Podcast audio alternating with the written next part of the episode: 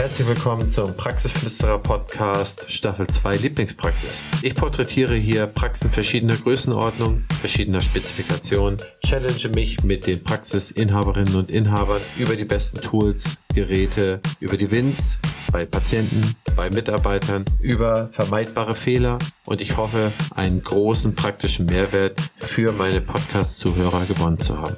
Partner dieser Staffel ist die BFS Health Finance. Viel Spaß beim Zuhören. Das sind so Dinge, wo wir eher versucht haben, trotz des Vergrößerns noch persönlicher zu werden. Also das ist das Verrückte. Also wir sind eben nicht entpersonalisiert. Natürlich, logischerweise führe ich halt keine Personalgespräche mehr mit allen Mitarbeitern, aber ich kriege Reportings über jedes Personalgespräch. Das sind natürlich die Sachen, wo ich, glaube ich, natürlich logischerweise auch nah dran bleibe.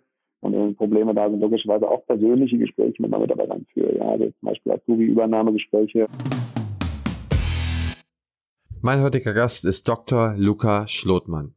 Luca betreibt eine Praxis in Dorsten. Er ist in der Kategorie über 100 Mitarbeiter und seine Story ist wirklich beeindruckend. So hat er die Praxis von seinem Vater übernommen, aber er war zu diesem Zeitpunkt noch gar nicht fertig mit dem Studium. Das heißt, er musste eine Übergangslösung finden, um erstmal fertig studieren zu können, um dann als Zahnarzt in der Praxis anzufangen, diese Praxis dann weiter auf und auszubauen und Stück für Stück die von ihm aufgebaute Vision zu erfüllen.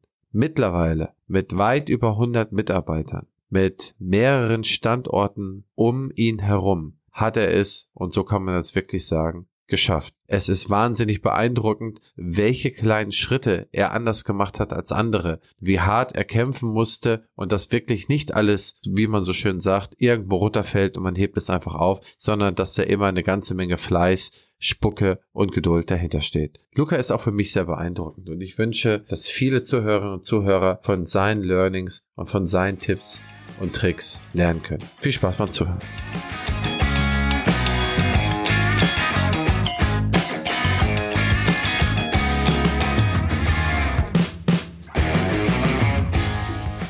Hallo Luca, ich freue mich, dass du heute mein Gast bist. Willkommen im Podcast.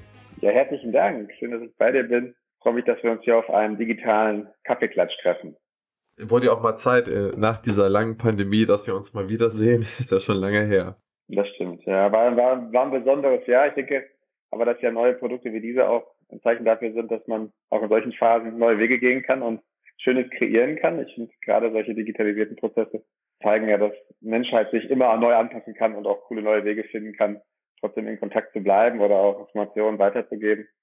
Äh, deswegen freue ich mich. Es ist mein erster Podcast. Ich war noch nicht in einem Podcast Gast, habe auch noch keinen moderiert, deswegen äh, freue ich mich sehr, dass wir das heute zusammen machen. Ja, super. Ich freue mich auch. Ja, Premiere freut mich, aber ich meine, du bist ja Digitalisierungsprofi. Ich war ja auch schon ein paar Mal bei dir und da habe ich ja gesehen, wie Digitalisierung funktioniert. Und darüber wollte ich auch heute mit dir sprechen und über so ein paar andere Dinge. Aber damit ähm, meine Hörer, unsere Hörer, die ich erstmal kennenlernen, erzähl doch mal, äh, wer bist du, wo kommst du her? Ja, mein Name ist Lukas Schlotmann, komme aus dem schönen Dorsten, einer kleinen, mittelgroßen Stadt, 90.000 Einwohner, äh, welches zwischen dem Münsterland und im Ruhrgebiet liegt, ähm, im Kreis Recklinghausen. Bin hier geboren und äh, praktiziere auch hier als Zahnarzt ähm, und als Unternehmer, muss man sagen, weil ich dann schon einen zweischichtigen Job habe. Ähm, und ähm, ja, führe heute unser Familienunternehmen, ähm, welches es schon seit 32 Jahren genau ähm, in dieser Zeit auch gegründet ähm, eben gibt. Äh, das war die Zahnarztpraxis meines Vaters, ähm, die ich übernehmen durfte. Und ähm, heute zudem auch weiterentwickeln durfte, was es ist. Ähm, bin selbst äh, frisch Vater von einer kleinen süßen Tochter, die gerade zehn Monate alt ist, ähm, was mir ganz viel Freude macht. Habe eine tolle Ehefrau, die auch Familienunternehmerin ist, deswegen ist unsere Familie sehr geprägt auch von unserem Unternehmen, aber das macht viel Freude.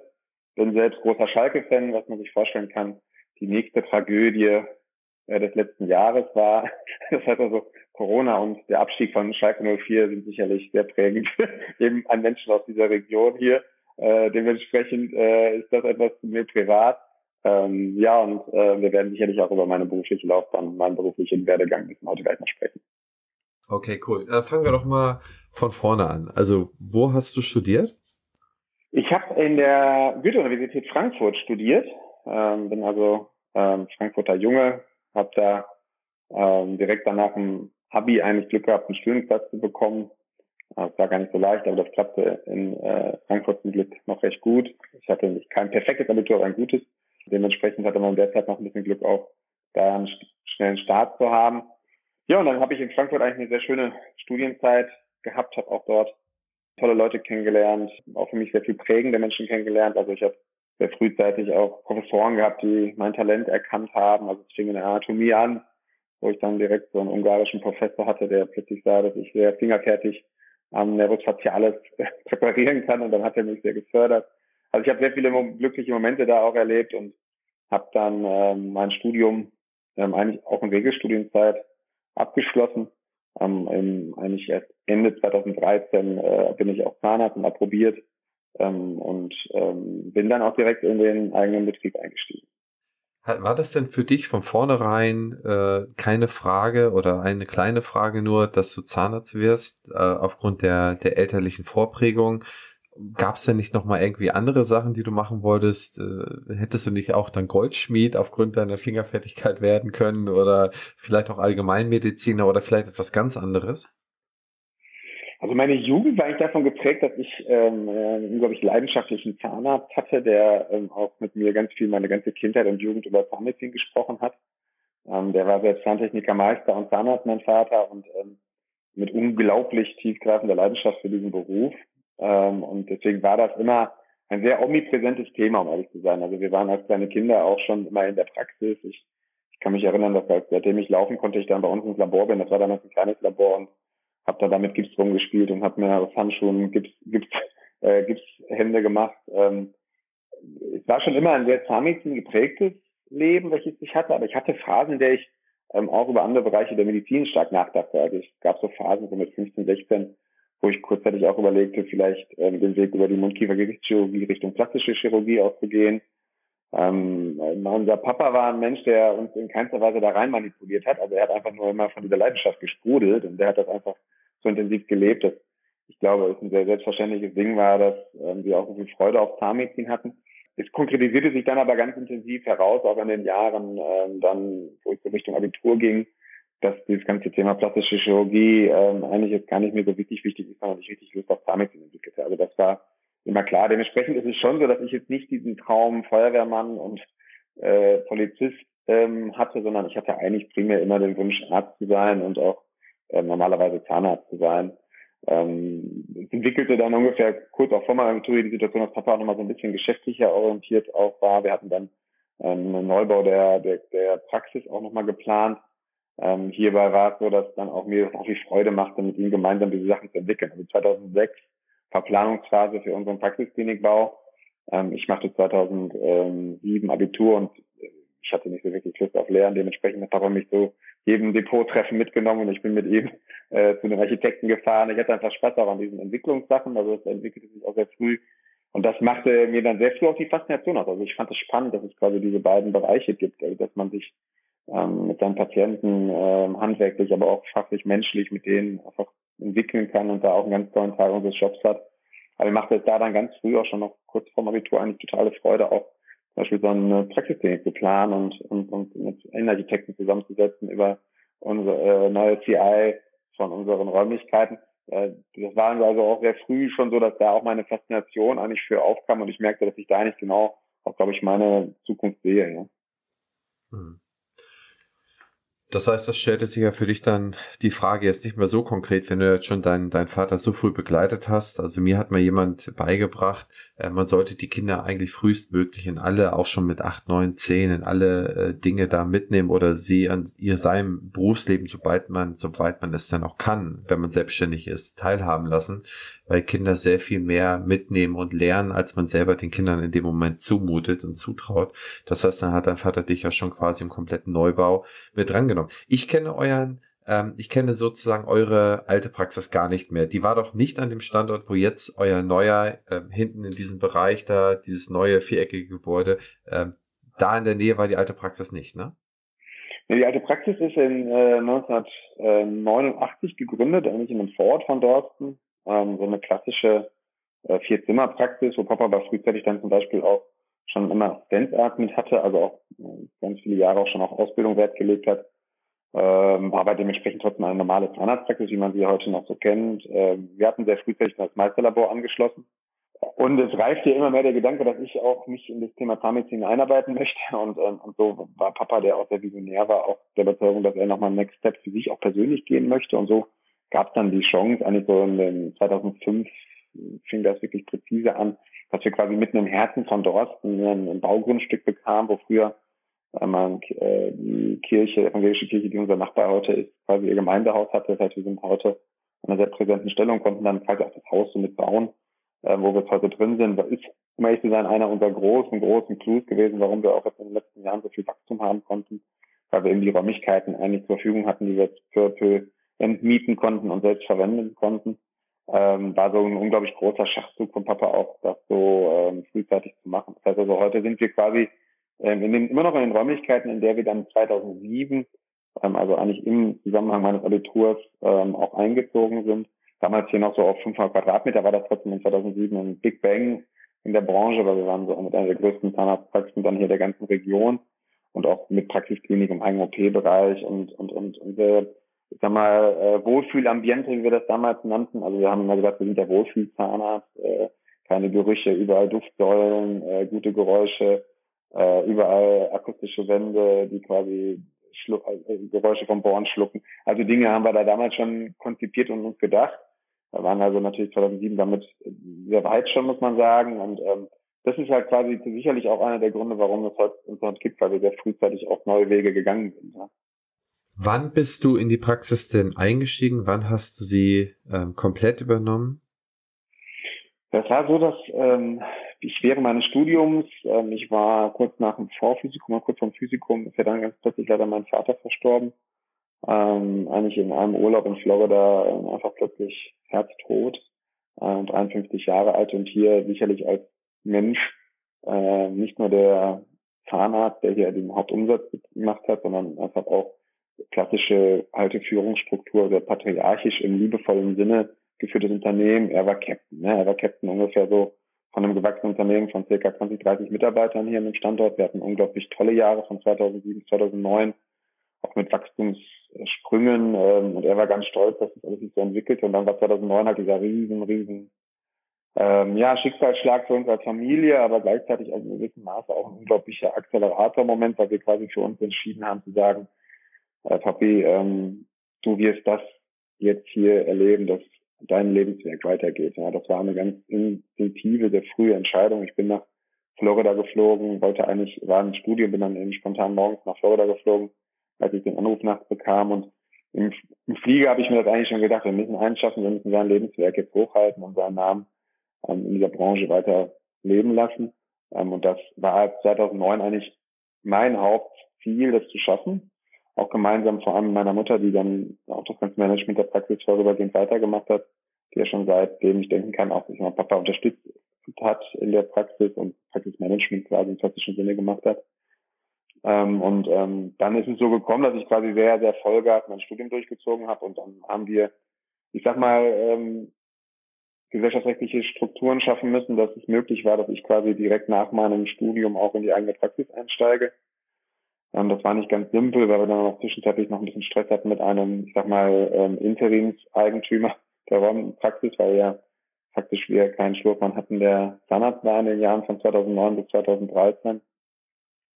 Dementsprechend hatten wir da ja nicht die Möglichkeit, Zahnmedizin äh, auch wirklich aktiv zu betreiben, äh, gesellschaftsrechtlich, berufsrechtlich. Ähm, dementsprechend gab es einen vorübergehenden Juniorpartner von Papa, der dann auch Eigentümer der Praxis war. Mit dem haben wir sag mal, so ein bisschen nicht mehr wahnsinnig gut dann äh, verbinden können, sodass ich 2013 dann eigentlich auch in die Situation kam, dass ich parallel zu meinem Examen dann eigentlich in die Planungsphase ging, wie wir jetzt die Praxis mal strukturieren und aufbauen. Und ich bin dann ähm, nach einer kurzen Ruhephase, wo ich noch einmal mit meinen Studienfreunden in Südostasien war für drei Wochen, ähm, im ähm, Februar, 1. Februar 2014 dann auch in die Praxis eingestiegen. Ähm, wir haben dann ein Konstrukt gewählt, wo ich ähm, quasi äh, noch mit einem dann kassenärztlichen Eigentümer der Praxis in Kooperation stand, sag ich mal. Wir hatten einen jungen Zahnarzt generieren, gewinnen können, der Lust hatte, auch mit uns gemeinsam äh, Zahnmedizin zu machen.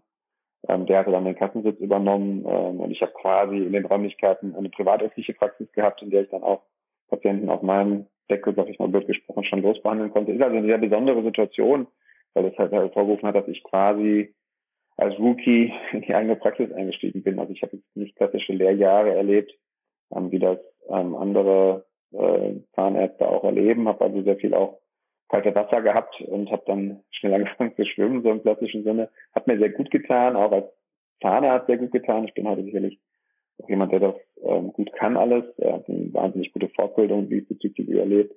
Ähm, aber habe ähm, auch viel machen müssen. Das war auch mein Glück. Also Zahnmedizin ist ja auch etwas, was man vertun muss. Ähm, und habe das natürlich unter sehr recht hohem Druck gemacht, weil ich natürlich direkt im eigenen Betrieb war so dass ich dann 2014 auch die Praxis dann aktiv gesteuert habe direkt. Ähm, also wir hatten dann keine Geschäftsführung oder sowas, sondern wir hatten dann quasi erstmal klassische Praxis mit einem ungefähr Größenordnung, zwei Zahnärzte direkt zum Start und inklusive mir als Assistenzarzt quasi und eben Team von ungefähr 15 Leuten. Wir hatten noch ein ganz kleines Labor in der Zeit dabei, da waren noch zwei Zahntechniker dabei, das heißt so ungefähr ein Team von knappen 20 Mitarbeitern waren dann noch hier im Haus. Und wir waren vor großen Herausforderungen gestellt, weil die Praxis auch ein bisschen, wenn ich böse bin, runtergewirtschaftet worden war, das ist es nicht, aber sie war einfach nicht mehr up to date, so viele Jahre nicht mehr viel investiert, ähm, sondern ein bisschen, ähm, ja, das, was wir hatten, quasi auch belebt und dementsprechend hatten wir dann auch eine Menge Aufgaben. Oh Mann, da mag ich mich gar nicht trauen nachzufragen, aber zu dem Zeitpunkt, als sein Vater verstorben ist und seine Mutter alles, alles weiter organisieren musste. Zu dem Zeitpunkt gab es auch schon einen Zahnarzt, der dann hat die Behandlung übernehmen können oder musstet ihr euch dann erst einen neuen Zahnarzt suchen, der dann die äh, Behandlung für deinen Vater übernehmen konnte? Ähm, wir waren 2009 in der Situation, dass ähm, Papa anfing quasi äh, eine Praxisklinikstruktur aufzubauen, wo auch angestellte Zahnärzte agierten. Ähm, wir hatten dann immer, auch hatte ursprünglich immer einen angestellten Arzt und einen Assistenzarzt am Ende. Und ähm, hat dann angefangen, quasi einen ehemaligen Assistenzarzt, der dann ähm, auch angestellter Zahnarzt hier an dem Standort war, ähm, hat er ungefähr ein Jahr vorher zum Juniorpartner werden lassen. Klassische Konzepte, Gemeinschaftspraxiskonzepte, um eben ein bisschen Wachstum haben zu können, ähm, bevor es die MVZ, ZVZ gab. Ähm, dementsprechend hat er quasi ähm, einen nicht kapitalbeteiligten äh, Gesellschafter aufgenommen, ähm, den auch fachlich ausgebildet, dass er quasi rein theoretisch so eine Oberarztfunktion übernehmen konnte. Ähm, war aber, um ehrlich zu sein, noch nicht 100 Prozent so weit, dass er dann zu dem Zeitpunkt auch alles übernehmen konnte, aber ähm, ist ins kalte Wasser aufgesprungen und hat das dann gemanagt. Also wir hatten dann nochmal einen NKG-Chirurgen zwischenzeitlich dazugenommen für die Implantologie, der dann so ein bisschen konsularisch auch die ersten Monate ähm, den Kollegen dann unterstützt hat für die Implantologie oder vor allem die augmentativen Verfahren. Ähm, der hat dann konsularisch ähm, hier operiert. Ähm, aber der Kollege hat das dann sehr gut gemeistert und auch, ich sag mal, es geschafft, quasi ähm, auch in die riesen fachlichen Fußstapfen von Papa ähm, vorübergehend einzutreten. Und so konnte, ich sag mal, der Schein gewahrt bleiben. Ne? Wie viele Leute wart ihr denn 2009 zu diesem Zeitpunkt? Ich würde mal schätzen, so ungefähr ähm, 25 bis 30 Mitarbeiter in Praxis und Labor. Das würde ich ungefähr, äh, kann, kann die Zahl nicht genau präzise sagen. Ähm, es waren dann ähm, mein Vater als Zahnarzt, äh, der Kollege als angestellter Zahnarzt mit äh, auch Gesellschafterverbindung und dann ähm, war eine weiterer angestellter Zahnarzt und eine Assistenzärztin da. Also es waren so drei, drei, vier Zahnärzte, für die dann die ganzen Supportrollen im Hintergrund auch stattgefunden haben. Es war also schon ein Wachstum befindliches Unternehmen. Also Papa hatte da auch coole Ideen und wollte ja weiter nach vorne gehen ähm, und hatte ja jetzt nicht umsonst den Gesellschafter aufgenommen, sonst hätte er sich ja nicht, das hätte man sich ja nicht vornehmen müssen, wenn man jetzt in der gleichen Größe bleiben wollte. Das heißt also, er hatte sich da schon vorgenommen, jetzt auch ein bisschen einen Wachstumskurs einzuleiten. Ähm, natürlich waren die Management-Tools und, und, und, und auch die Prozesse, die da waren, alles noch klassisch hemsärmlicher, als wir heute agieren, aber der Spirit, die Vision und, und, und der große, große Ehrgeiz, diese Vision in Realität zu überführen, das war etwas, was ihn schon sehr geprägt hat, unseren Vater dementsprechend ähm, hat er da auch, ähm, ich muss sagen, sehr viel der, der, der, der, der, der Spuren, die wir heute bewegen, machen, uns auch schon gemacht, ja. Ich meine, man kann da, wenn man, wenn man das so hört, man kann das gar nicht hoch genug einschätzen, was deine Mutter in den Zeiten eigentlich geleistet hat, dass sie das dieser Zeit konservieren konnte mit der Hilfe der Kollegen, bis ihr dann oder bis du dann 2014 soweit gewesen bist. Das ist ja Wahnsinn. Ja, also da, da, da muss man sagen, also alle, die, alle, die unsere Familie ein bisschen enger kennen, äh, kennen ja meine Mutter auch sehr gut und ähm, alle wissen, was sie da geleistet hat. Sie musste ja nicht nur plötzlich, äh, ich sag mal, auch den absoluten Familienoberhaupt unserer Familie irgendwie ersetzen, sondern sie musste auch für, für das Unternehmen, äh, für alle Mitarbeiter wie für alle Patienten ja irgendwie, äh, ich sag mal, emotionaler Anker sein. Ja, also sie hat, war, war die Person, die ähm, signalisierte, das wird hier weitergehen und, und das wird in Tommys Sinne weitergehen, so wie sie ihn immer genannt hat. Und diese Kraft aufzubringen, das ist natürlich die größte Tat, die sie in ihrem Leben hat machen können für das Unternehmen, aber wie für uns. Also mein Bruder und für mich, mein Bruder hat ja dann im zweiten Schritt auch Zahnmedizin studiert und ist jetzt auch mit Gesellschafter bei uns. Ähm, und das ist natürlich immer ihr ganz großes, großes Ziel gewesen, dass sie genau das erreichen wird, ähm, dass sie quasi ähm, irgendwann äh, beide ihre Söhne in diesem Unternehmen hat. Ähm, wenn man das jetzt in der Retrospektive betrachtet, hat zum Glück einen sehr hohen Grad an Naivität gehabt in dem Moment, als wir entschlossen haben, ähm, eigentlich ein im Wachstum befindliches und nicht liquiditätsbefindliches Unternehmen so weiter führen zu wollen. Aber diese Naivität war gut, weil die hat davor geschützt, quasi Fehlentscheidungen zu treffen und die Praxis zu verkaufen. Ähm, aber es hat Mami natürlich auch unglaublich viel Kraft gekostet, aber Heute blickt sie natürlich mit unglaublich viel Freude zurück und ist dankbar und stolz darauf, was erreicht ist. Unser Dank äh, von meinem Bruder Lenny und mir gilt ihr immer. Also wir sagen das jedes Jahr, wenn wir ein Jubiläum in der Firma haben, wie die jetzt 32 gerade frisch Jahre, sagen wir immer wieder, Mami, ohne dich hätte es nicht gegeben, ja. Hm. Ach, Wahnsinn. Oh Mann, oh Mann, oh Mann. Also 2014, du springst ins kalte Wasser und fängst an, da loszuschwimmen. 20 Leute hast du da am Start. Jetzt haben wir 2021.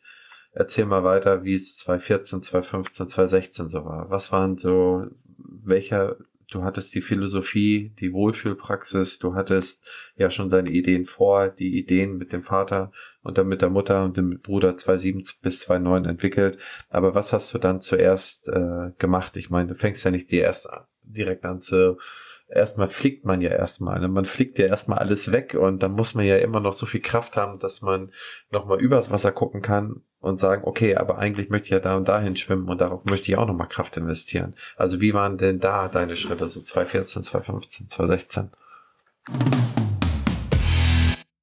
Auch hier erlaube ich mir einen kleinen Hinweis auf den Staffelpartner der BFS in Dortmund. Es sind nicht immer die großen oder die voluminösen Dinge, die den Patient bei seiner Praxis dazu führen, dass er sich besonders wohlfühlt, sondern es sind manchmal diese kleinen Servicegedanken, die vernünftig gelebt und vernünftig ausgespielt werden, die dazu führen, dass der Patient sich gut aufgehoben fühlt. Besonders gut kommt zum Beispiel der flexible Zahlungsbeginn der BFS an. So kann sich der Patient bis zu sechs Monate nach Rechnungszugang den Zahlungsbeginn flexibel festlegen. Das sind so Kleinigkeiten, aber der Patient hat es ganz bequem in seiner App und Sie als Zahnarzt finden alle Informationen unter meinebfs.de slash Durchstarter slash. Und nun viel Spaß beim weiteren Zuhören. Also grundsätzlich war es so, dass der Start sehr euphorisierend war. Also er hat mir unglaublich viel Freude auch gebracht. Mir waren viele der Probleme, die auf mich warteten, nicht 100% klar am Anfang, ehrlich zu sein. Also man geht da ja auch mit so einer gewissen jugendlichen Naivität dran. Dementsprechend war das am Anfang äh, unglaublich anpeitschend und, und auch positiv. Wir sind dann erstmal damit gestartet, dass wir quasi ja die Behandlungskonzepte nochmal ein bisschen wieder uns angeguckt haben. Also mir ging es dann am Anfang natürlich auch ganz intensiv um zahnmedizinische Themen. Ich musste ja auch selbst ausgebildet werden und mich ausbilden lassen, mich ausbilden. Das heißt also, ich habe mich sehr stark auf die Zahnmedizin fokussiert musste, um ehrlich zu sein, auch sehr viele unserer äh, Dinge nochmal wieder neu sortieren. Also wir hatten, mein Vater hat schon vor 20 Jahren Terek gemacht und wir jetzt zwischenzeitlich hatten wir dann mal kein passendes Terek mehr. Ich musste sehr viel ähm, also investieren. Wir haben dann sofort Terek gekauft, DVTs gekauft, das gab's alles nicht. Also ich habe dann auch sofort angefangen, sehr intensiv zu investieren, obwohl wir eigentlich erstmal auch gar keinen Umsatz machten. Aber ich wusste, ich muss jetzt quasi in Technologie investieren. Das heißt also, wir haben schon sehr stark zahnmedizinisch am Anfang gearbeitet. Ja, das heißt also sehr stark zu, zu sehen, dass wir quasi moderne Technologien einpflegen, um halt einfach auch dem gerecht zu werden, was wir sind. Ähm, das war schon 2014 eigentlich mein Fokus. Es entstand aber parallel eins, dass wir uns ähm, auch noch wieder mit dem Marketing dann schon beschäftigten und ich auch natürlich einen langfristigen Plan hatte, eigentlich da anzuknüpfen, worauf wir aufhörten, nämlich ähm, eine Praxis aufzubauen, die Unternehmen ist. Das war schon immer meine große Vision und die hatte ich auch ganz früh im Kopf. Äh, den Momenten, wo wir angefangen haben, habe ich auch quasi acht, neun Stunden, zehn Stunden behandelt und danach mich noch zwei, drei Stunden in so äh, ganz persönliche Meetings mit mir selbst oder auch mal mit Leuten gesetzt und habe über Zukunftsvisionen von diesem Unternehmen nachgedacht.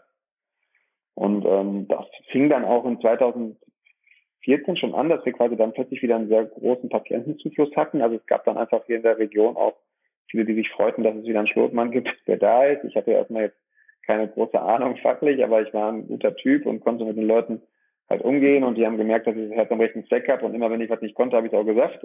Äh, das heißt also, das haben die Leute mir hier abgenommen in der Region. Viele meiner Patienten, die mich in der Zeit auch erst mal besucht haben, äh, beschreiben mir das nachher, wie toll sie das fanden, dass ich da einfach so ehrlich fit denen war und sagte, ich bin junger Mann, ich habe total Ehrgeiz, jetzt ihnen die bestmöglichste Versorgung hier zu machen, aber wir werden das jetzt Team jetzt nur gemeinsam lösen können. Ich habe gute Zahntechniker da und wir schaffen das. Ähm, im fachlichen Sinne war es dann so, dass wir aber sehr schnell merkten, dass auch mehr Patienten gut aufkamen und ich konnte dann eigentlich meine Vision von einer sehr spezialisierten Klinik, die quasi vor allem jetzt nicht mit Allrounder-Zahnärzten arbeitet, sondern sehr stark mit spezialisierten Kollegen arbeitet, ähm, auch schon in 2014 möglich machen. Ich hatte dann äh, heute noch eine Kollegin bei uns im Haus, äh, eine erste Oralchirurgin anstellen können, die Caroline Stolzer arbeitet heute am UKE und hier bei uns ähm, und ist dann hier so hier als Oralchirurgisch tätig. Und das war quasi ein wahnsinniger, cooler erster Schachzug, weil ich dann merkte, ich muss mich jetzt erstmal auf bestimmte Bereiche der Zahnmedizin auch fokussieren für mich selbst in meiner Weiterentwicklung. Ähm, und dann haben wir mit Caroline Scholzer quasi diesen ganzen oralchirurgischen und pathologischen Teil toll abdecken können und habe mich dann quasi persönlich komplett auch in die äh, Funktion, Funktionstherapie und Prothetik gestürzt ähm, und konnte dann quasi im Gespann mit ihr die ganzen chirurgischen Themen machen, was uns dann unglaublich in der Qualität nach oben katapultierte. Also in 14, 15 dann ähm, ähm, hatten wir dann plötzlich unglaubliche Qualitätssprünge, weil ich mich halt 100% auf Prothetik konzentrierte und sie sich, sie mit mir flankieren quasi die ganze Implantologie und Chirurgie gemacht hat. Wir hatten dann noch einen Kollegen dabei, der sehr Allrounder-mäßig, aber auch sehr gut war. So waren wir dann drei Zahnärzte. Und dann gingen wirklich Wachstumsphasen los. Also dann haben wir in 2015 schon auch ein erstes Jahr von Wachstum geprägt gehabt, äh, wo wir auch schon mal so 20, 30 Prozent Umsatzwachstum in einem Jahr präsentieren konnten. Waren immer noch nicht wirklich profitabel, aber merkten, dass da was passiert und, und, und, und dann äh, fingen wir an, auch äh, Leute anzustellen, äh, weil natürlich mehr Zahnärzte da waren. Ähm, Ende 2015 war es auch so weit, dass ähm, wir dann auch schon anfingen zu überlegen, ob wir einen weiteren Zahnarzt dazu nehmen, also dann wieder vier Behandlerpraxis werden. Ähm, das ist ähm, dann im Ende 2015 auch passiert. Dann haben wir den äh, Konstantin Lorenz, heute noch Kollege auch bei mir im Haus, ein zukünftiger Partner an einem weiteren Standort, ähm, auch dazu genommen, ganz toller Mann, heute ein ganz enger Freund von mir und, und, ein zukünftiger wichtiger Partner auch. Ähm, der war dann quasi unser erster Assistenzarzt, wo ich dann auch das erste Mal dann zahnärztliche Ausbildung erlernte. Also das war dann so ein erster Mensch, den ich quasi im Zahnärztlichen auch persönlich ausbildete. Und ähm, ich konnte dann ja in 2016 sehr frühzeitig dann die Kassensitz auch übernehmen, was auch noch für uns ein großer Schritt war. Ähm, und in der Zeit haben wir quasi auch angefangen, quasi Management ähm, und, und, und Professionalisierungsprozesse einzuleiten innerhalb der Firma, also angefangen von Buchhaltung, die vorher noch in Einkaufstüten bei meiner Mama im Wohnzimmer lagen, äh, wo, wo dann haben wir dann eine eigene Buchhaltung aufgebaut, also Schritte gemacht. Ähm, das war dann 2015 auch noch mal sehr prägend und was in 2015 vor allem sehr prägend war, ist, dass ähm, ich ähm, das Glück hatte eigentlich per Zufall, einen meiner allerbesten Freunde, ähm, der selbst BWLer Master of Science äh, ist, in BWL ähm, und dann äh, sehr strategisch denkender Mensch ist, äh, der dann ähm, eigentlich äh, eine Professor akademische Ausbildung machen wollte, Weiterbildung machen wollte. Äh, die PhD-Geschichte hat nicht geklappt und dann hat er ähm, sich für Unternehmensberatung interessiert, hat dann Unternehmensberatung gemacht, er hat das für sich nicht so wirklich als einen großen strategischen Mehrwert für sich empfunden, war dann eigentlich in so einer mittelmäßigen Lebenskrise hier bei uns in äh, Dorsten zurück, äh, mein alter Schulfreund Philipp, ähm, heute, ich sag mal, hier einer der wichtigsten Männer auch im Betrieb. Du kennst ihn, hast ihn schon kennengelernt, ähm, Teil, Teil unserer absoluten Strategiemaschinerie, Dr. Schlotmann. Äh, Philipp ist äh, dann äh, hier in Dorsten gewesen, habe ich gesagt, so in 15 haben wir, hier entsteht irgendwas, ich habe ein gutes Gefühl, hier kann richtig was jetzt passieren. Wir sind zwar noch sehr rudimentär unterwegs und haben jetzt noch nicht die Professionalität natürlich. Ich äh, die, die, die, die ein Unternehmen sonst hätte, aber ich glaube, dass wir was aufbauen können. Und dann haben wir, naja, ist ja eigentlich auf so einem Teilprojekt unseres Unternehmens eigentlich mal dazugekommen und hat sich ein paar Sachen angeguckt. Damals hatten wir irgendwelche Spinnereien vor, da wollte ich ein Medical Call Center aufbauen, um die Telefonservice zu verbessern. in der Praxis und äh, Philipp sollte das dann managen für mich. Das war so ein, da hat er sich das mal angeguckt, wie er so ein Projekt aufziehen würde. Ganz schnell merkten wir, dass einfach an tausend Stellen Chancen da sind für so einen Mann, der im unternehmensberaterisch denkt und strategisch denkt. Und dann ist es eigentlich dazu gekommen, dass wir 2015 quasi erste Mal eine Art kaufmännischer Leiter, so nennt man, nennt man das ja heute, äh, in den Großpraxisen eigentlich hatten. Ähm, damals noch ähm, freiberuflich als Unternehmensberater hier drin. Ähm, ähm, der hat dann Teilprojekte übernommen und so haben wir dann angefangen, sukzessive auch in 2015 dann, ich sag mal, das ganze Unternehmen aufzubauen. Also der hat sich dann erst zum Beispiel mit dem ganzen Buchhaltungsthema auseinandergesetzt. Heute haben wir eine gesamte Buchhaltungsabteilung und sind komplett voll digitalisierter Unternehmen Dativ Online und machen alles nur noch zack, zack, zack online. Ähm, sind direkt verbunden mit unseren Steuerberatern und, und, und, äh, und prüfen alles in Dativ selbst. Aber das waren halt dann so erste Schritte. Er werden dann erste Schritte gemacht in der Prozesssteuerung des Unternehmens, auch das war auch ein ganz wichtiger Teil, den Philipp dann übernommen hat. Und so sind wir eigentlich 2015, muss man gestehen, schon sehr intensiv dann in so einem, ja, äh, Bereich gewesen, wo wir anfingen, dass es, dass es das Dampf in den Kessel kommt. Ähm, 2016 habe ich dann die Praxis quasi faktisch auch kassenärztlich übernehmen können. Und dann sind wir ja auch direkt dann äh, in die Situation gekommen, dass wir mit hier bei uns in Westfalen-Lippe mit die erste Praxis sein konnten, die ähm, 2016 dann auch in, in ZMVZ überführt worden ist, ähm, weil ich ja dann erstmal froh war, dass wir keine weiteren Partner mehr hatten, sondern erstmal ich alleine entscheiden konnte. Haben wir dann ja auch die GmbH-Lösung gewählt, sehr frühzeitig, sehr mutig, aber da waren ja sehr viele Sorgen auch da, sind jetzt seit 2016, äh, also das sind auch ähm, dann alles wichtige Milestones für uns gewesen, auch ZMVZ in GmbH-Form ähm, was uns natürlich auch möglich machen konnte, dass wir dieses Wachstum jetzt auch überhaupt darstellen konnten. Das heißt also, die Jahre 14, 15, 16 waren einfach wahnsinnig geprägt von Strukturierungsmaßnahmen, wahnsinnig geprägt von auch sehr viel, sehr viel Wachstum innen, sehr viel Vorarbeiten, dass sich Dinge äh, professioneller noch in Abläufen darstellen, äh, aber auch in großen Entscheidungen, wie wir die Unternehmensstruktur an sich aufbauen, bis hin dazu, dass wir dann eigentlich im Herbst 2016 dann eben ZMVZ in GmbH-Form wurden ähm, und ähm, somit einhergehend eigentlich den Startpunkt hatten für das Wachstum, was wir in den letzten Jahren hatten. Wie viele Mitarbeiter hattest du Ende 2015 oder hattet ihr ungefähr? Ähm, wir haben eigentlich in dieser Zeit ungefähr immer so zehn Leute pro Jahr geonboardet. Ne? Also das heißt also, ähm, wir sind ungefähr 2014 ja damit so haben knapp 20 gestartet. Ich hatte dann aber im Laufe des Jahres 2014 schon einiges angestellt, dass wir immer sehr gut 20 waren. Dann waren wir in 15 gut 30 und in 16 äh, gute 40, 45 Leute. Ja. Ja, wir sind ungefähr mit, ich glaube ungefähr mit 43 Leuten haben wir die GmbH-Gründung gemacht, als wir die überführt haben. Ja. Okay. Dann hast du gesagt, dass ihr 2015 noch gar nicht äh, profitabel gewesen seid. Sprich, ich interpretiere daraus, dass, dass die Maßnahmen, die ihr getroffen habt, die haben noch nicht zur Profitabilität beigetragen. Das waren eher erstmal relativ große Investitionen sowohl in Investitionsgüter als auch in die Prozesse. Erstmal Leute aufbauen, erstmal Leute fit machen, was sich dann später erst ausbezahlt. Ist das so richtig interpretiert oder wie meintest du das?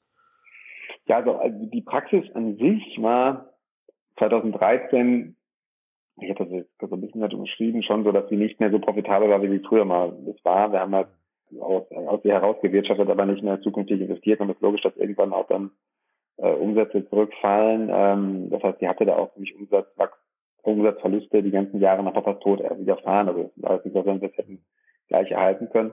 Als ich dann einstieg, haben wir natürlich direkt, ähm, ich sag mal, auch nochmal schwierig, schwieriges Jahr gehabt, es war wie so ein Rumpfjahr, so ein Neustartjahr, sag ich mal. Ne? Ähm, das war schon so ein Jahr Null für uns auch gefühlt, weil wir schon auch einen ziemlichen Cuttern hatten einfach. Und das erste Jahr war logischerweise ein Startjahr, wie jeder das bei einer Praxisgründung kennt. Also da haben wir einfach auch die Umsätze ähm, zwar gehabt, aber Kosten ohne Ende dafür kreiert. Ich habe dann sehr früh auch in Marketing investiert und so, ähm, weil ich da schon daran glaubte, dass es klappt. 2015 machte es mir dann schon so latente Sorgen, dass wir nicht profitabler wurden. Also die Umsatzwachstum war cool. Ich blieb aber dann ziemlich entspannt, hatte auch eine, damals eine coole Steuerberaterin, die uns begleitete und die meinte, man macht dir keine Sorgen, ihr seid auf einem guten Weg, das ist jetzt ganz normal und das kriegen wir alles hin. Ähm, aber wir hatten natürlich ähm, in der Zeit zum Beispiel auch schon sehr früh mit Marketing angefangen. Also ich hatte da auch einfach schon sehr viel in Marketing investiert. Ähm, wir haben dann hochprofessionelle Agenturen am Anfang gehabt, heute haben wir das Marketing intern, aber damals haben wir auch mit Agenturen gearbeitet. Ich habe mir direkt auch gute ausgesucht, die das eben auch ganz cool strukturierten. Und mir war es um ehrlich gesagt ein bisschen mehr darum gelegen, dass wir die Praxis jetzt wieder ins Laufen bekommen, ne, dass es wieder lebt. Ne? Also mir ging es am Anfang nicht um, um, um, um, um die Rentabilität des Unternehmens, sondern mehr darum, dass wir einfach Patienten betreuen und Umsatz machen, dass wir einfach den Laden am Rollen haben, ähm, so ein bisschen wie so einen Wiederbelebungsprozess äh, haben. Äh, und das primäre Ziel war nicht gewinnen, ja, das muss ich ganz klar sagen. Das hat uns auch die nächsten Jahre danach dann auch noch weiter geprägt, dass wir einfach schon sagten, komm, lass uns den Laden hochpushen und stark machen und zum Unternehmen werden lassen. Ähm, wir hatten aber zum Glück, und das ist ja unser Glück in unserer Branche, muss man sagen, es ist ja anders als ein Startup, wo du über Jahre geplant dass du nicht profitabel bist, weil du einfach sagst, okay, wir gehen da auf ein größeres Ziel hinaus. Zamizin hat ja das große Glück, dass wir ja als Unternehmen sehr schnell profitabel werden können. Das ist mir auch geschehen. Also war dann klar, dass wir im Zeitfenster 2015 auch in Profitabilität gerutscht sind. Also wir hatten in den letzten Quartalen schon hoch profitabel auch agiert. Oder nicht hoch, aber profitabel agiert. Und 2016 konnten wir dann das erste Mal mit einem richtig guten Gewinn abschließen.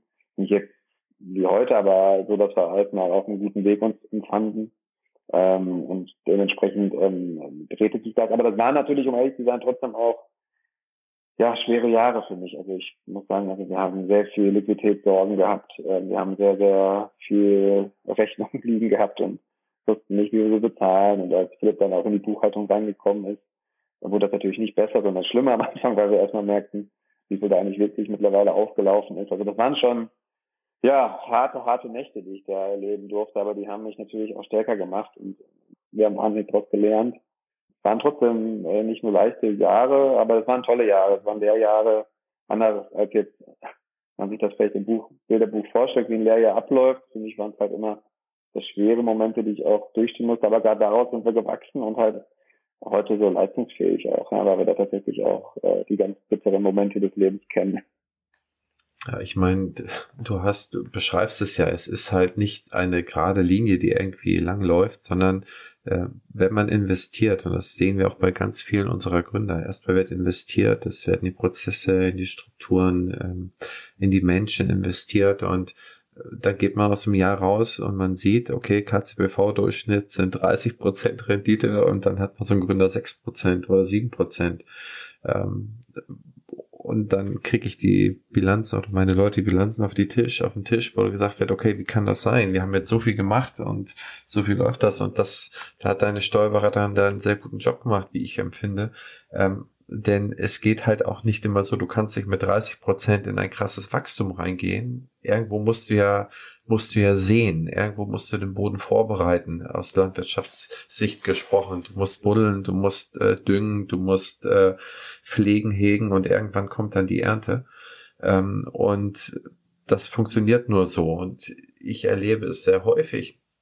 Ich erlebe auch Abbrüche in Mandaten, wo man gerade in diesem Aufbau ist, wo man gerade sechs, sieben, acht, neun Leute aufgebaut hat, vielleicht einen neuen Standort dazu genommen hat oder größer geworden sind, ist, wo erstmal die Profitabilität heruntergeht und sich dann alle fragen, ey, es geht doch herunter, das ist doch nicht schön, das ist doch, eigentlich müsste doch, wir stellen zwei Leute neu an, zwei Prozent mehr Profit, ja.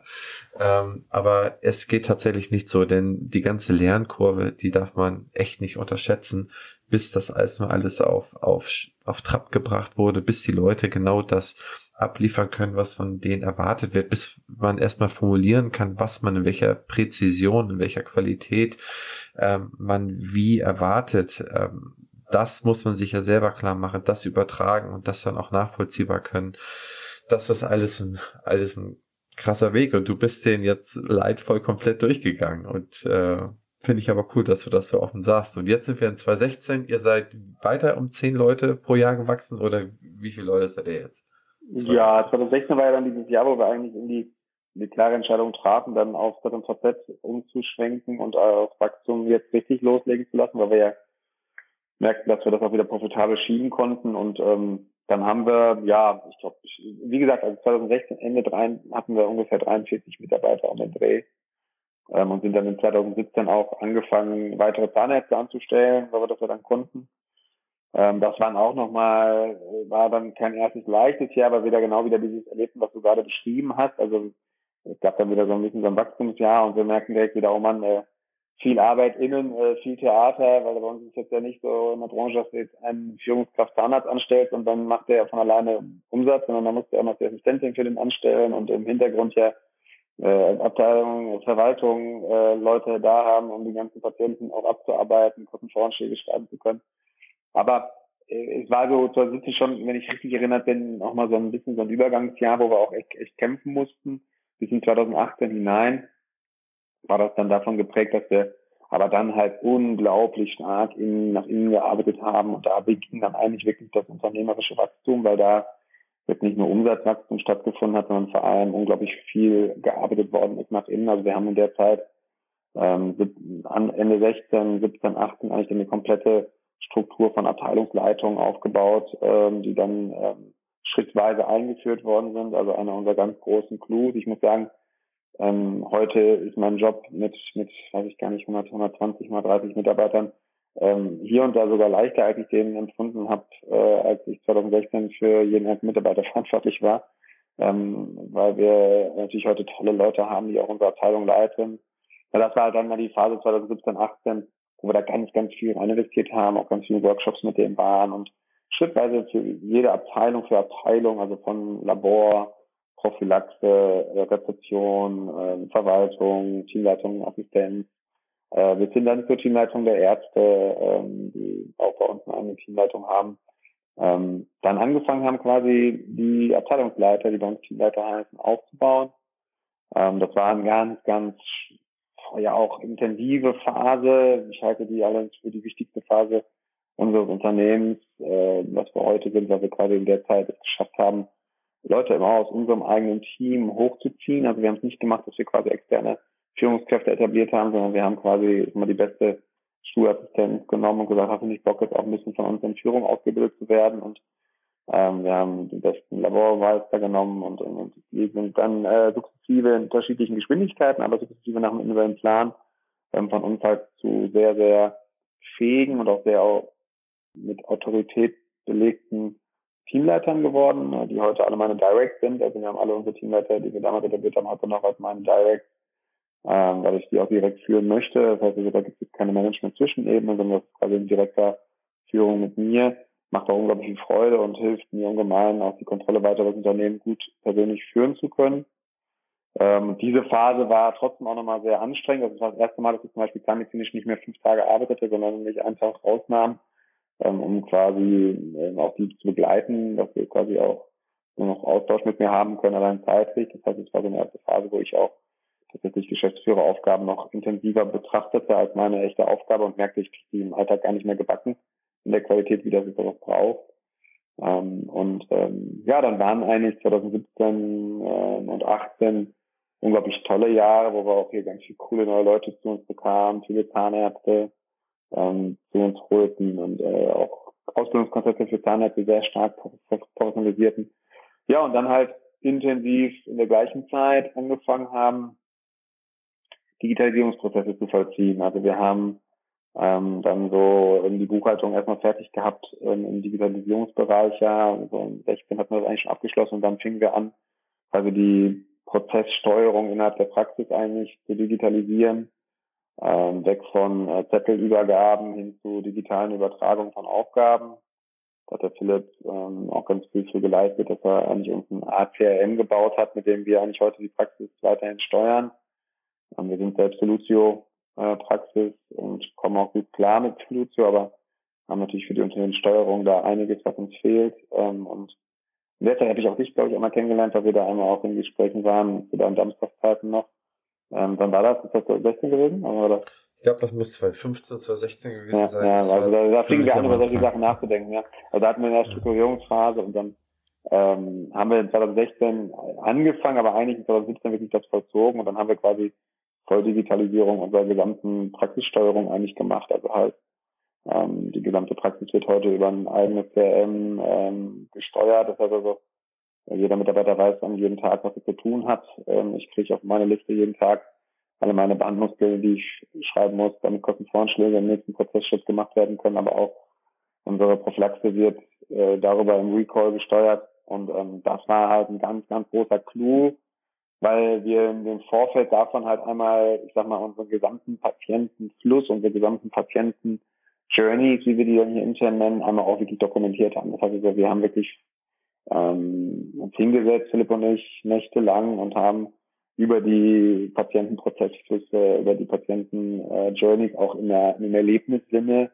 debattiert und uns perfekte Prozesse dazu überlegt. Ähm, das war halt jahrelange Aufarbeitung, um halt einfach heute ein Erlebnis für einen Patienten beim Zahnarzt zu kreieren, ähm, dass der eben, eben da ist.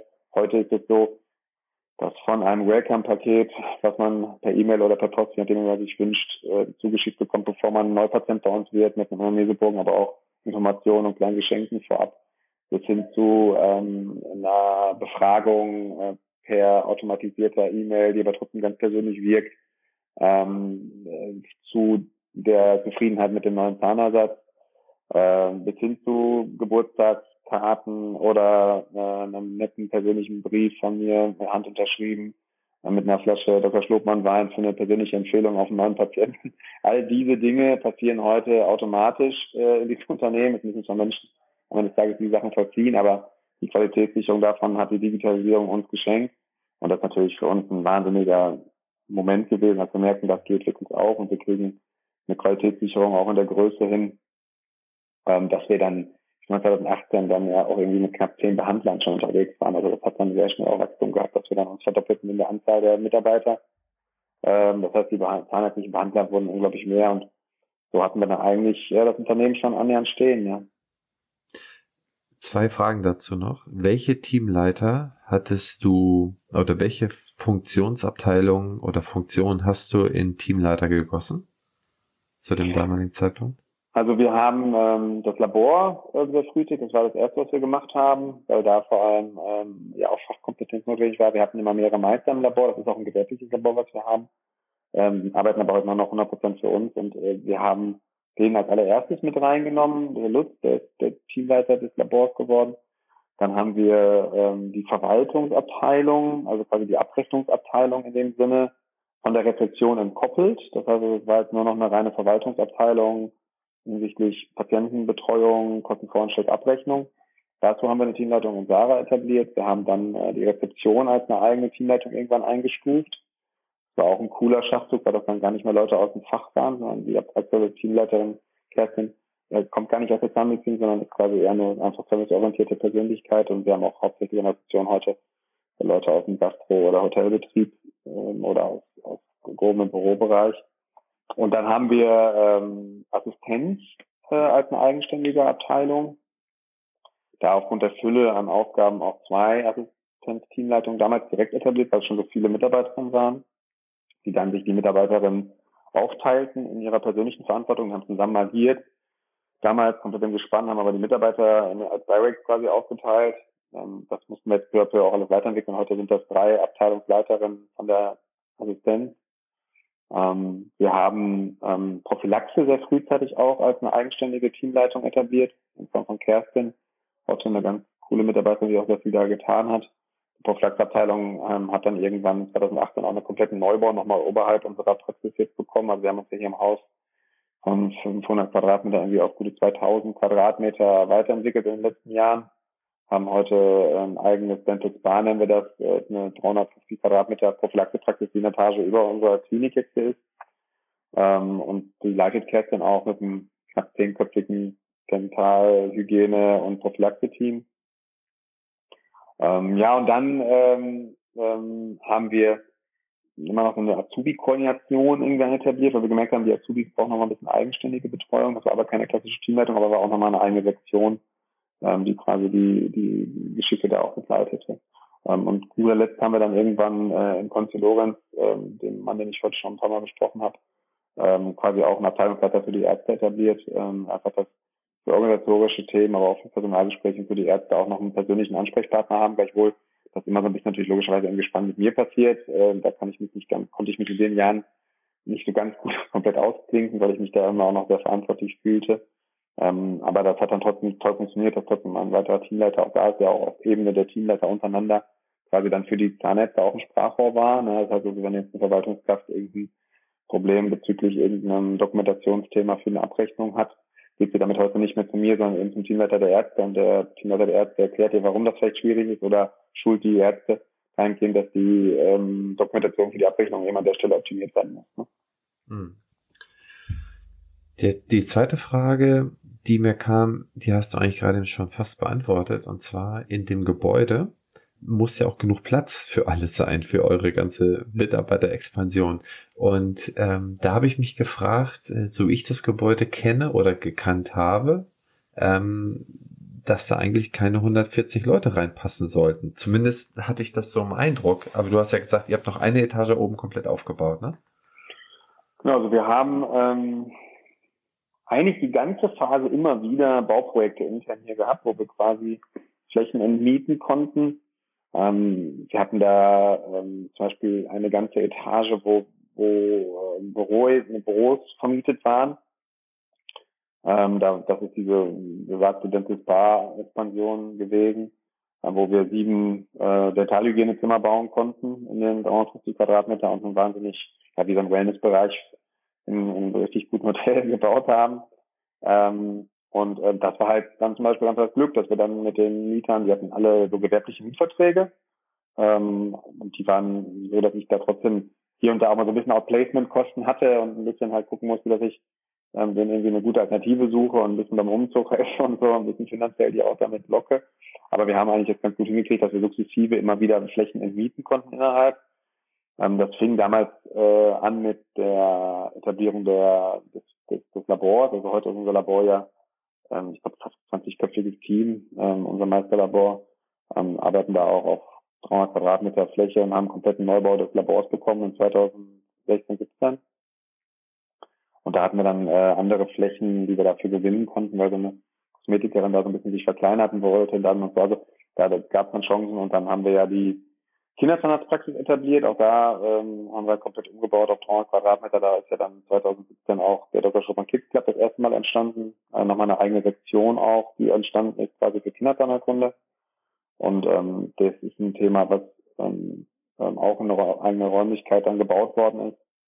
Ähm, jetzt gerade befinden wir uns nochmal in der letzten Ausbaustufe, weil wir ähm, auch nochmal hier 350 Quadratmeter Fläche freigemacht bekommen haben und schönerweise das Haus noch aufstocken konnten an einer Stelle, also dass ich da jetzt nochmal 300, äh, 300, 400 Quadratmeter dazu gewinnen kann, um noch ein bisschen äh, die Kieferorthopädie weiter auszuarbeiten. Da kriegen wir nochmal eigenständige kieferorthopädische Abteilung, ähm, auch unter anderem für die Zahnmedizin. Ähm, das sind so Dinge, wo wir eigentlich sukzessive immer dran gearbeitet haben. Ne? Aber die Räumlichkeiten sind trotzdem ein bisschen zu eng. Also wir haben natürlich logischerweise Sozialräume damals nicht für das konzipiert gehabt. Wir haben auch Umkleiden hier immer noch sehr chaotisch. Äh, da arbeite ich aber an, an, an ganz coolen Projekten hier äh, in Dorsten, auch wo wir da noch ein bisschen vergrößern können. Also wir sind logischerweise immer wieder in der Situation gewesen, dass wir ähm, neue Räumlichkeiten gebaut haben und als wir so fertig hatten, hatten wir schon das Gefühl, die Wand sind zu klein. das war immer unser, unser großes Problem. Aber ich habe mal gesagt, also das ist ein Luxusproblem. Es geht Schlimmeres. Äh, haben wir das Glück, dass genug liebe Patienten uns besuchen jeden Tag, dass wir scheinbar so viel zu tun haben und dann müssen wir also scheinbar gut genug sein. Also das ist also ein Problem, mit dem ich irgendwie ganz gut leben kann, um ehrlich zu sein. Also ich fände es jetzt ein bisschen problematischer, wenn es so wäre, dass wir ständig halbe Etagen frei hätten und, und, und nichts zu tun haben. Aber ich hätte logischerweise, wenn ich jetzt frei entscheiden hätte können, äh, sehr gerne mir dann noch ein bisschen Wachstumsreserven noch einfacher zur Verfügung gestellt. Ähm, das planen wir jetzt auch gerade an einem neuen großen Standort, den wir im Moment planen, auch ganz intensiv, dass wir wirklich ganz, ganz, ganz viel Platz einfach frei halten, dass wenn Expansion also Patientenaufkommen größer ist und wir Lust haben, auch ähm, intern ähm, die Personalwachstum jetzt einmal ein bisschen anzuziehen und zu sagen, komm, wir schaffen das jetzt einmal mit einer kleinen Rucksack, so dass man neue Teams aufbauen, dass wir dann einfach auch können. Ne? Also aktuell ist es so, dass wir äh, immer dann wieder mit Peaks von Wartezeiten arbeiten müssen, die mir immer ganz unangenehm sind. Also äh, weil es für den Patienten sehr blöd ist, wenn man irgendwie, wenn irgendwie dann acht Wochen, neun Wochen auf einen PZR-Termin warten muss, auch nur weil keine Plätze da sind. Ähm, also das sind so Sachen, die so ein bisschen äh, uns trotzdem auch immer noch hemmen, aber nochmals, also das sind, glaube ich, Luxusprobleme, die wir haben, ja. Ja. Oh man, cool. Komme ich gleich nochmal drauf zu sprechen.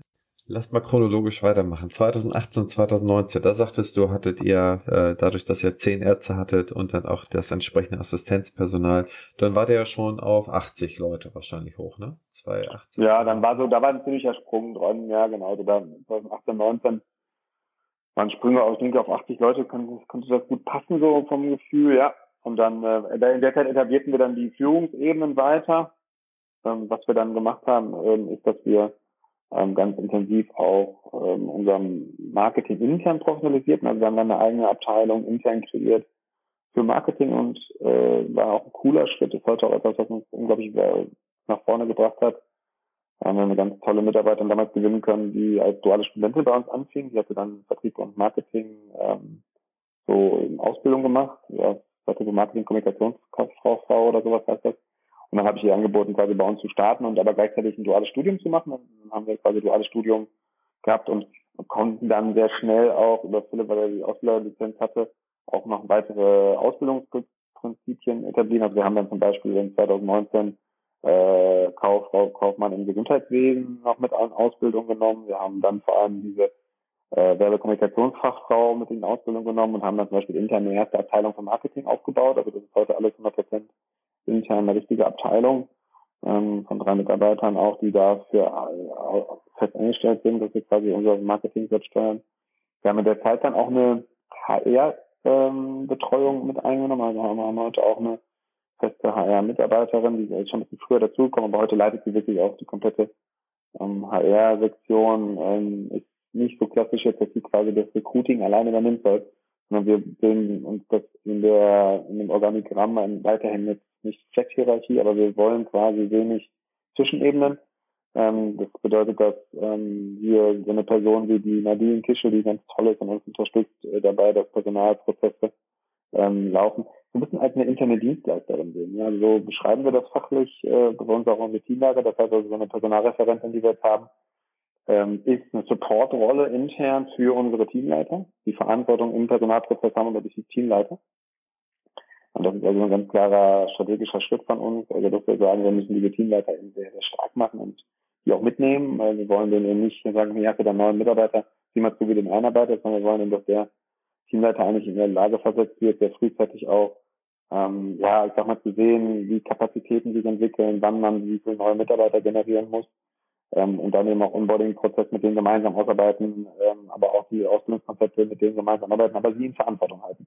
Und das ist halt etwas, was da in 2018, 19 auch ganz intensiviert wurde. Also wir sind da nicht so gewachsen, dass wir quasi gesagt haben, wir wachsen jetzt mit einer riesen Management-Truppe groß, sondern wir haben gesagt, wir machen jetzt unsere Abteilungsleiter stark und schaffen quasi Supportrollen im Hintergrund. Ne? Ähm, und ähm, das hat cool funktioniert, sind heute auch ähm, alles Directs von mir, also auch, auch Nadine ist direkt mit mir in Verbindung und arbeitet jeden Tag mit mir zusammen, aber arbeitet eben mit den Abteilungsleitern zusammen. Ähm, und das macht Freude. Das waren alles so Prozesse, die wir in 18, 19 dann etabliert haben, muss man sagen. Also das war, da haben wir auch sehr häufig so strategisch über Sachen nachgedacht, wie wollen wir Sachen aufbauen. Ähm, Philipp und ich sind ständig in Revolution, ob wir uns auf dem richtigen Weg befinden oder ob wir unsere Konzepte, unsere Strategien wandeln. Ähm, aber haben halt immer mehr versucht, halt das Ding zusammenzuhalten und auch weiterhin sehr, sehr, sehr, sehr stark daran gearbeitet, dass gerade mit den starken Wachstumsphasen und da haben wir mal Zwischenphasen auch gehabt, wo wir so ein bisschen hier und da uns auch zu stark von unseren Mitarbeitern entfernt haben. Also da gab es Phasen, wo die Leute zum Beispiel zu wenig mit mir zu tun hatten auch. Ähm, das haben wir dann alles schnell spontan auch wieder verändert und, und heute ist es halt wirklich so, dass ich mit allen Abteilungsleitern wöchentlich zusammensitze, wir Einzelmeetings haben, Großmeetings haben, ähm, wo wir Dinge nach vorne bringen. Aber ich zum Beispiel auch wieder in den Personalprozess total eingebunden bin. Ähm, das war in dieser Wachstumsphase 17, äh, also 18, 19 zum Teil so, dass es mir ein bisschen zu unpersönlich wurde hier der Laden. Also da habe ich, äh, da haben wir ganz Zeit immer aufgepackt. Wir haben auch in 19 einmal ganz kurz einen Wachstumsstopp eingefügt, wo wir gesagt haben, jetzt stopp, jetzt kein neuer Mitarbeiter meiner Firma wir müssen das alles wieder zusammenfügen. Also das ist so eine Phase gewesen, wo ich im Nachhinein sagen würde, da waren wir an einem Ticken zu schnell unterwegs, weil das ein bisschen auch unsere Familienphilosophie, weil wir sagen das ist ein Familienunternehmen 100 Prozent, ähm, auch vielleicht hier und da für Mitarbeiter gar nicht gut genug noch präsentiert haben intern. Äh, da haben wir aber ganz viel dran gearbeitet. Deswegen war das eine tolle Phase, aber auch eine schwierige. Wir blieben die ganze Zeit coolerweise profitabel trotz dieser Sprünge. Das haben wir immer hingekriegt. Ähm, aber haben dann eben sukzessive auch ja, Sachen ähm, natürlich vor allem intern weiterentwickelt. Dann ganz, ganz viel an internen Mechanismen gearbeitet, ganz viel an Management-Themen gearbeitet.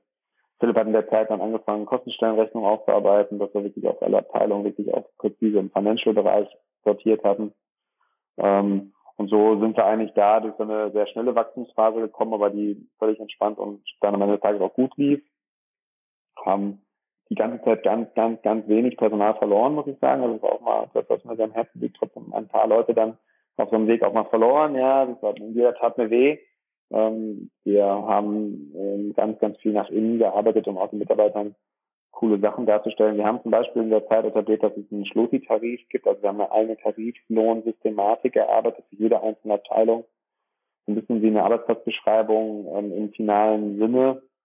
Ähm, also da steht dann, also sind quasi pro Abteilung, sag mal, 30 bis 80 Punkte von Fähigkeiten, die man besitzen muss. Ähm, bei einer Assistentin ist das quasi, was für Behandlung man mit einem Zahnarzt vollziehen kann. Aber bis hin zu Führungsaufgaben stehen da drin verankert für jede Abteilung. Und ähm, darin, das nutzen wir quasi als, als Tariflohn, ähm, wie, wie unsere Mitarbeiter bezahlt werden, also sehr, sehr, sehr offene, transparente Prinzipien, ähm, die Mitarbeiter total cool finden. Wir sehen auch, wenn sie das und das erlernen, was wir im nächsten Jahr verdienen. Das ist natürlich logischerweise bei uns alles weit übertariflich äh, zu unserem KZV-Tarif, aber trotzdem so, dass es halt einfach echt eine coole Transparenz für sie hat und auch Ansporn. Das sind alles so Dinge, die wir in der Zeit etabliert haben, wie mit tausend anderen Sachen. Ähm, aber dann auch in 2018, 19 merken, dass ähm, gerade Richtung 19 wir auch eigentlich Next Steps gehen können. Ja? Okay. Also den Wachstumsstopp, den hast du wahrscheinlich eingelegt bei wahrscheinlich bei der bei dem Übergang von zweistellig auf dreistellig, wenn ich das mal auf eine Zahl ziehen kann. Ich kann das sehr gut nachvollziehen. Ähm, ich sehe es immer strukturell gibt es so ein paar Stufen. Ich finde, es ist unglaublich schwierig, eine Praxis zwischen 12, äh, 14 bis 25 Mitarbeiter zu führen weil man da noch keine Zwischenebenen hat, weil man da noch nicht genug Leute ähm, so weit gebracht hat, dass sie einen in der Führung systematisch und deutlich unterstützen können. Das hat man ab dann etabliert und dann ist nochmal meines Erachtens irgendwann ein Riesensprung irgendwo bei der 100. Und das ist die Endpersonalisierung. Leute fühlen sich nicht mal mitgenommen. Der Chef ist zu weit weg, wo der Chef doch früher immer sehr nah dran war und noch so ein paar andere Sachen, die es dann auch zu lösen gilt. Aber danach, ähm, glaube ich, hast du, äh, ja, ist der Norden frei, sozusagen. Danach hast du nicht mehr viele große Wachstumsschübe. Zumindest sind die nicht in Zahnarztpraxen bekannt, weil es noch gar nicht so viele gibt. Aber jetzt ja. mal weiter. Dann bist du ja irgendwann in die, in, den, in die 1920er reingegangen und ähm, ja, dann kam das Pandemiejahr.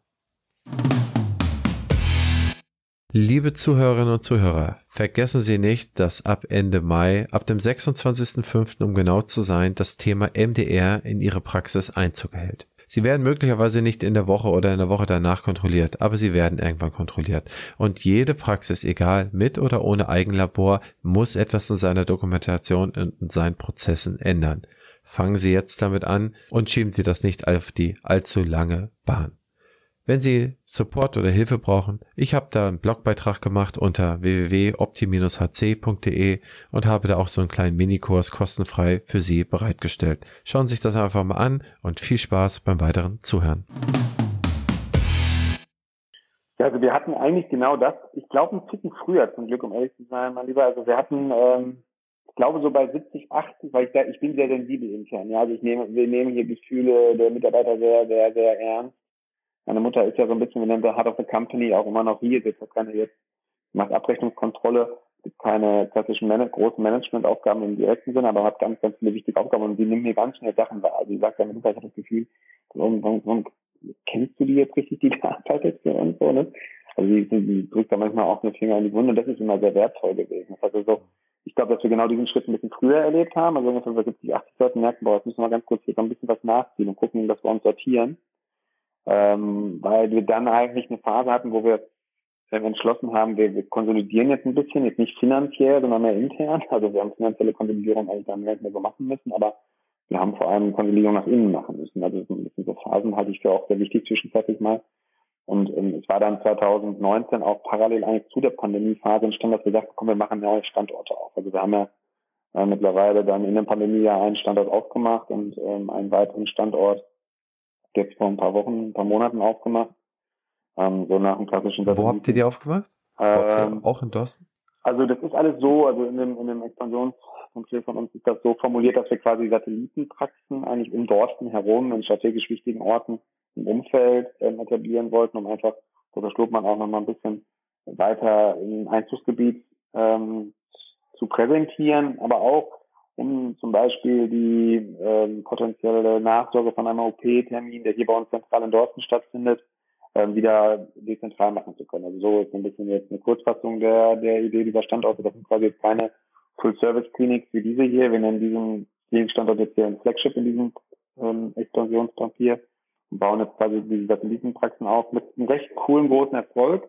Die sind auch sehr stark kinderkundlich orientiert, aber haben immer auch eine Prophylaxe-Praxis dabei und haben dann auch eine kleine Sektion für Erwachsenenzahnheilkunde dabei, wo auch dann Beratungen und so etwas stattfinden können. Planen aber große Eingriffe dann immer in Dortmund zentral zu machen, aber dann die Nachsorge von dem Ganzen wieder dezentral. Ähm, das haben wir in Gelsenkirchen-Bur gemacht, das ist ein Stadtteil ähm, von Gelsenkirchen, wo wir auch schon Einflussgebiet haben, wo Patienten auch schon von uns zu uns kommen, aber noch nicht eben der Durchdringung wie sonst in anderen Stadtteilen, Städten in unserer Umgebung. Ähm, wir haben jetzt gerade zwischen Wesel. Das, ist das entfernt? Wie viele Kilometer mm. ist der entfernt? Das ist ungefähr, sag mal, ähm, in, in, in ungefähr 20 Minuten Autofahrt. Okay. Was um den Dreh, würde ich mal sagen. Ähm, wir haben jetzt den Wesel gerade frisch, das ist quasi das zum Niederrhein dann von uns aus. Ähm, jetzt den Standort aufgemacht, ganz frisch, ganz cooler Standort, auch mitten in der City, ähm, in der ehemaligen Volksbankstelle. Ähm, ungefähr so auf 350 Quadratmeter, so groß sind diese Läden ungefähr. Ähm, das ist dann äh, ungefähr 30 Minuten nach Dorsten, 25, 30 Minuten nach Dorsten äh, und sind jetzt in finalen Planung für den äh, dritten externen Standort, äh, der ein bisschen größer sein wird, ähm, der im nächsten Jahr aufmachen soll, auch in der Umgebung von Dorsten. Ähm, das sind ähm, also so strategische Schritte, die wir dann auch erst einleiten konnten und wollten, als wir gemerkt haben, wir haben die Kultur wieder im Griff, wir haben die internen ähm, ja auch Emotionen wieder nah bei uns. Also das muss ich schon sagen, sonst hätte ich das wahrscheinlich nicht gemacht. Und ich muss erstaunlicherweise sagen, wir haben jetzt äh, 2020 trotz Corona, trotz dieser Sache, dass wir äh, unsere ganzen Schloti-Partys, wir machen sonst unseren Mitarbeitern einen Incentive nach dem anderen hier bei uns. Also es gibt hier äh, jeden, jeden, jeden, jeden vierten Freitag äh, einen Wein, Weinabend und äh, wir gehen, äh, wir haben jede Abteilung kann viermal im Jahr eine interne äh, Veranstaltung für sich machen. Wir haben große Grillfeste, große alles Reisen gemeinsam. Wir waren schon äh, Stockholm, äh, haben schon Kreuzfahrten mit dem Team gemacht. Alles ist ausgefallen. Trotzdem sind wir in diesem Jahr trotz eines Mitarbeiterwachstums von ungefähr 20, 30 Leuten, das jetzt alleine im letzten Jahr dazu kam, noch nie so familiär unterwegs gewesen. Wir waren noch nie so nah an den Menschen dran, auch in neuen Mitarbeitern. Und wir haben noch nie so tolle Feedbacks von neuen wie bestehenden Mitarbeitern zu unserem Unternehmen bekommen. Das ist das Irre. Das heißt also, ich spüre im Moment, dass wir im Inneren durch all das, was wir da reingegeben haben die ganzen Jahre und die hohe Sensibilität für die äh, Situation innerhalb der Praxis eigentlich so gut dastehen wie noch nie, obwohl wir eine der aggressivsten Wachstumsphasen eigentlich hinter uns haben und das in einem der unpersönlichsten Jahre die wir wahrscheinlich in unserem Leben vielleicht erlebt haben werden ähm, und vielleicht auch hoffentlich nie wieder erleben müssen, dass man quasi, ich sag mal, so stark quasi ja den persönlichen Kontakt zu Menschen verloren hat, ja keinerlei persönliche Gespräche, wo man seinen Mund sich gegenseitig angucken kann, der erlebt hat innerhalb des Teams. Trotzdem haben wir das Team in diesem Jahr vergrößert und unfassbar cool zusammengehalten. Also da bin ich auch wahnsinnig glücklich drüber. Ähm, und wir haben jetzt dann, ich sag mal, jetzt dann 20 bis jetzt ähm, ja, diese Zahl dann, da stehen, ähm, wo wir eigentlich, sag ich mal, von 90 bis jetzt 120 Leute innerhalb von anderthalb Jahren gesprungen sind und auch jetzt gerade nochmal Phasen haben, wo wir intensiv weiter anstellen und irgendwie vom Gefühl her die Sachen nur cooler werden, ähm, haben uns ähm, in dem Zusammenhang ähm, ja einfach auch natürlich viel weiterentwickelt. Also wir nutzen heute Recruiting Software, äh, auch eine Software, ähm, wenn ich mich erinnere, sind die glaube ich auch äh, Alden verwendet, äh, die uns wahnsinnig nochmal in unserem Recruiting verfeinert hat, sodass ich plötzlich wieder in allen Recruiting-Themen auch mit drin sein kann, wenn es wirklich ums Eingemachte geht. Also auch da wieder Digitalisierungsprozesse, die uns unglaublich verbessert haben, jetzt nicht nur in der Effizienz, sondern ganz vor allem in der Art und Weise, dass man einfach mehr dabei ist. Ja? Also ich konnte natürlich vorher mir nicht 20 Mappen angucken, ähm, aber ich kriege heute über Softgarden eine Auswahl von äh, Mitarbeitern, die ich mir angucken soll. Dann bin ich, werde ich kurz eingeladen in das Recruiting-Team, dann stehen dann drei Leute, dann gucke ich mir digital meine kurze Bewerbung an, habe Kommentare digital in der App, mache das alles mit meinem Handy, weil ich gerne handyorientiert arbeite ähm, und schicke mir meinen Kommentar dazu und gebe einen Thumb up und einen Thumb down und dann ähm, haben wir einfach die Geschäftsführung trotz unserer Größe, ähm, die jetzt ja immer noch ein kleiner familiärer Betrieb ist, aber trotzdem natürlich langsam im Wachstum ist, trotzdem weiter total persönlich und ich kann dadurch über jeden einzelnen neuen Mitarbeiter auch Bescheid wissen. Also das sind so Dinge, wo wir eher versucht haben, trotz des Vergrößerns noch persönlicher zu werden. Also das ist das Verrückte. Also wir sind eben nicht entpersonalisiert, Ähm, natürlich, logischerweise führe ich halt keine Personalgespräche mehr mit allen Mitarbeitern, aber ich kriege Reportings über jedes Personalgespräch. Das sind natürlich die Sachen, wo ich, glaube ich, natürlich logischerweise auch nah dran bleibe. Und wenn Probleme da sind, logischerweise auch persönliche Gespräche mit meinen Mitarbeitern führe. Ja, also zum Beispiel Azubi-Übernahmegespräche habe ich jetzt heute gleich noch ein Gespräch, wo ich mich freue, an einer Azubi übernehmen zu können, wo ich auch einfach mal das Gefühl mitgeben möchte, dass das toll gemacht hat in den letzten Jahren und jetzt auch stolz auf sein kann, dann bei ihrem echten Vertrag bei uns zu bekommen. Ähm, all das sind Dinge, wo wir auch jetzt immer mehr merken, wo man die Geschäftsführung ein bisschen rausnehmen kann und wo man merkt, dass man trotzdem auch mal punktuell uns einbringt und dadurch halt einfach den Mitarbeitern ein geiles Gefühl gibt. Ähm, ich habe das Gefühl, dass da zum Glück im Moment viel zusammenkommt, was uns auch in die Situation bringt, dass wir zum Beispiel mit diesen mehr Standorten, wo ich mega Schiss am Anfang hatte, dass wir da irgendwie uns ein bisschen verlieren, ähm, durch die coolen Strukturen, die wir geschaffen haben, eigentlich jetzt einen ziemlich einfachen Prozess eigentlich stehen haben und auch ein sehr erfolgreichen zu diesem Zeitpunkt. Ähm, also bei allen Segel haben wir äh, letzte Woche 200 neue Meldungen gehabt, was schon äh, auch ein Hammer ist in einer Woche. Ähm, und das mich natürlich äh, auch stolz macht, dass wir da so auch unser Angebot als mit so viel Nachfrage besiedeln können. Ne? Ja, Wahnsinn. Oh Mann, oh Mann, oh Mann. Wie viele Tage arbeitest du noch am Patienten? Oder wie viele Stunden die Woche? Boah, ich arbeite tatsächlich weiterhin vier Tage zahnärztlich ähm, das auch mit viel Freude. Ich halte das auch weiter. Also ich mache es einfach auch gerne, um ehrlich zu sein. Äh, ich, ich bin in der Situation, dass ich ähm, Phasen hatte, wo mir die Zahnmedizin hier und da mal ein bisschen weniger wichtig war. Das war so unter anderem 2018, 19, wo das so ein bisschen im großen Wachstum war und dann ich merke aber, dass ich gar nicht darin so 100% happy war. Also ich bin einfach glücklich, dass ich immer ein Zahnarzt sein darf. Ähm, es gibt natürlich immer mal Phasen, das sind ja immer so Wellen und ist ja nie irgendwie eine Konstante. Und ich habe mal Phasen, wo ich total Bock auf Zahnmedizin habe, dann belastet sie mich manchmal wieder ein bisschen. Aber ähm, vier Tage Zahnmedizin, glaube ich, wird schon ein Teil von mir bleiben. Das sind ungefähr so sieben, acht Stunden, die ich dann zahnärztlich dort tätig bin. Ähm, ich bin sehr spezialisiert und mache hauptsächlich äh, Gesamtrehabilitationsvorgänge mit Patienten, mit Implantaten und, und festen Zähnen, sonst mache ich eigentlich wenig anderes. Aber ich mache auch genau das fachlich, was mir viel Freude macht und deswegen mache ich es auch gerne. Ähm, und ähm, habe dann ansonsten logischerweise aber ähm, ja den einen Tag so komplett für Business-Sachen. Also da habe ich dann Personalgespräche, aber auch Gespräche mit Partnern, Steuerberatern, ähm, habe äh, irgendwelche Gespräche zu Projekten mit Projektmanagement, Leuten von uns intern treffe mich auf Baustellen, auch bin ja komplett verantwortlich bei uns intern auch für die ganzen Baumaßnahmen. Ähm, muss dann auch Baustellen fahren und irgendwelche Gespräche mit unseren Architekten und Bauleuten führen.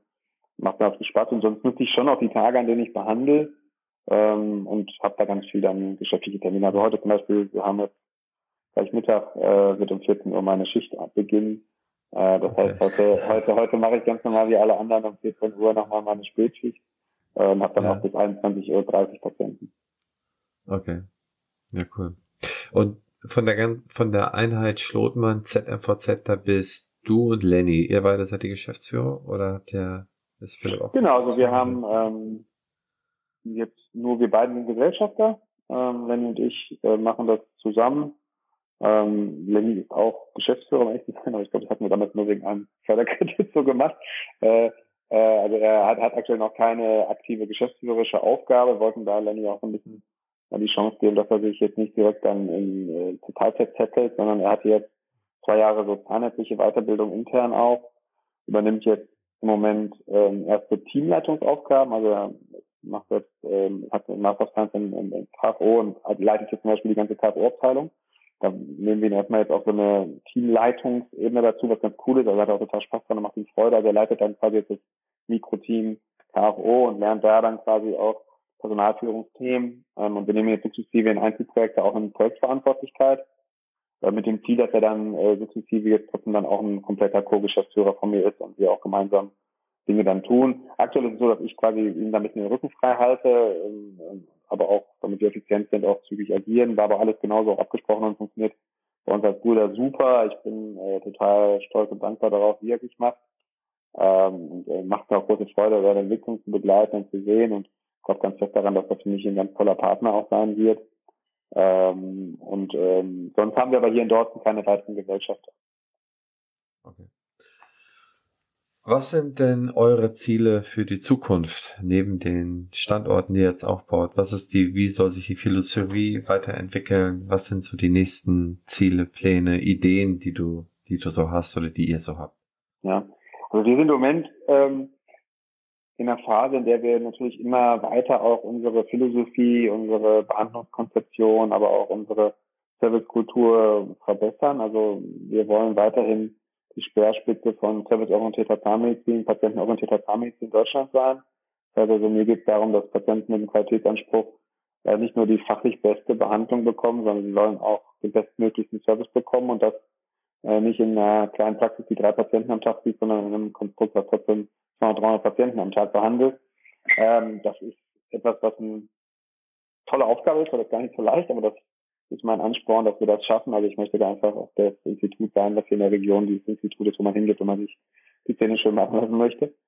Ähm, grundsätzlich möchte ich es schaffen, dass wir dabei uns als Familie und aber auch ganz vor allem unsere ganzen Mitarbeiter, die ja Teil der Familie sind, ähm, weiter mit viel Respekt und Freude ähm, behandeln und, und, und nicht in eine Situation kommen, dass wir das nur noch geschäftlich sehen, sondern hier geht es auch ganz viel um ähm, gutes Miteinander. Ähm, wir werden mit einer sehr großen Sicherheit immer versuchen, auch Behandlungsangebote zu erweitern. Also das ist Teil auch unserer aktuellen Philosophie. Wir haben in der Zahnmedizin das nach unserer Überzeugung jetzt unglaublich toll gemacht. Also die Instinkt, jetzt eine eigene Kinderzahnheilkunde aufzubauen mit den Dr. Schoffmann Kids Club, die wir seit 2017 ja dann prägen und jetzt auch an vielen Standorten haben, war ja eigentlich nur zu sagen, wir müssen einfach nur zusehen, dass wir für jeden immer die perfekte Lösung haben. Das war eigentlich einer unserer Instinkte.